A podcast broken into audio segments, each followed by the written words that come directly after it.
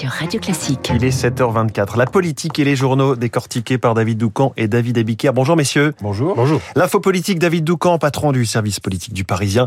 Remaniement, phase 2, c'est le moment où tout se fige.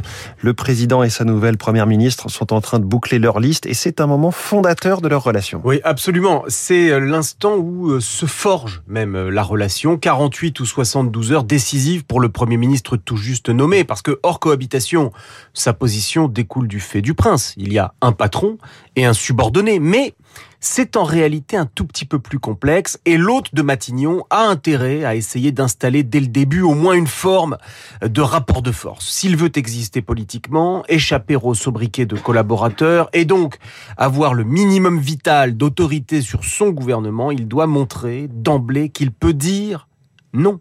Hum. Qu'il peut dire non au président. C'est ce qui s'était passé en mai 2017. Emmanuel Macron essaie alors euh, d'imposer Nicolas Revel à Édouard Philippe au poste de directeur de cabinet de Matignon. Rapport de force immédiat, refus catégorique de Philippe, qui veut pouvoir choisir son ami Benoît Ribado-Dumas. Le Premier ministre de l'époque a-t-il mis à ce moment-là euh, sa propre présence dans la balance? En tout cas, hum. euh, il finit par obtenir gain de cause. Et Jean Castex? Alors, trois ans plus tard, Emmanuel Macron, qui a toujours regretté de ne pas avoir pris le dessus sur Édouard Philippe sur ce sujet du directeur de cabinet, eh bien Emmanuel Macron se venge sur Castex, si j'ose dire. Cette fois-ci, il impose donc Revel à son deuxième Premier ministre, mais mais, car il y a un mais, Jean Castex exige de restaurer une tradition qui avait disparu, le déjeuner hebdomadaire en strict tête-à-tête avec le président, alors que depuis 2017, Macron et Philippe partageaient leur table du lundi avec Alexis Kohler, le secrétaire général de l'Élysée, et le fameux euh, Ribado Dumas. Castex avait également, euh, en juillet 2020, mis sa patte dans la constitution du gouvernement, dont l'architecture avait changé au dernier moment sur son intervention. Chacun des deux précédents premiers ministres de Macron ont donc, dès les premiers jours, posé des actes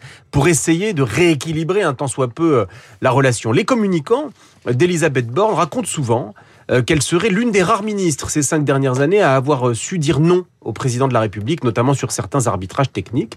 Euh, nous verrons bientôt si cette réputation est fondée. Ah oui, pour ce qui est de son directeur de cabinet, c'est l'ancien patron de l'Agence régionale de santé d'Île-de-France, Aurélien Rousseau. Aurélien Rousseau. Et alors, selon les informations du Parisien, justement, Aurélien Rousseau, le choix d'Aurélien Rousseau avait été fait par Emmanuel Macron avant même qu'il n'ait décidé qui serait ah sa première ministre. Donc voilà la réponse au rapport de force pour l'instant. Voilà, exactement. L'info politique de David Doucan, tous les jours sur Radio Classique. David Abiker, Elisabeth Borne.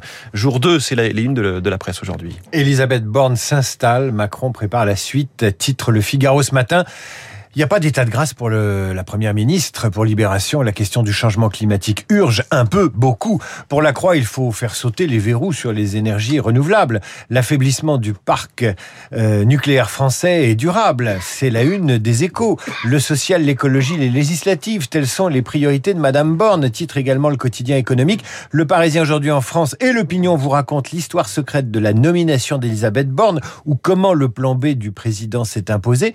Il aurait hésité jusque dimanche soir dans son avion qui le ramenait en, France. Enfin, sorti en kiosque du gros magazine futuriste Oui Demain, au sommaire, encore et toujours, l'écologie, la révolution énergétique. Merci David Abiquière, à tout à l'heure, 8h30. Bonjour Renaud Blanc. Bonjour François. La matinale de Radio Classique avec vous et votre invité ce matin. Le politologue Pascal Perrineau, la nomination d'Elisabeth Borne à Matignon, bien sûr, on attend toujours son gouvernement, des noms circulent, on en parlait à l'instant avec David Doucan. Comment juge-t-il ce début de quinquennat? Quels sont les défis qui attendent la nouvelle première ministre? Ministre Peut-elle endosser les habits de capitaine de campagne pour contrer lors des législatives la France Insoumise et le Rassemblement National? Pascal Perrineau, mon invité à 8h15. Nous reparlerons de Matignon avec Guillaume Durand une demi-heure plus tard dans Esprit Libre.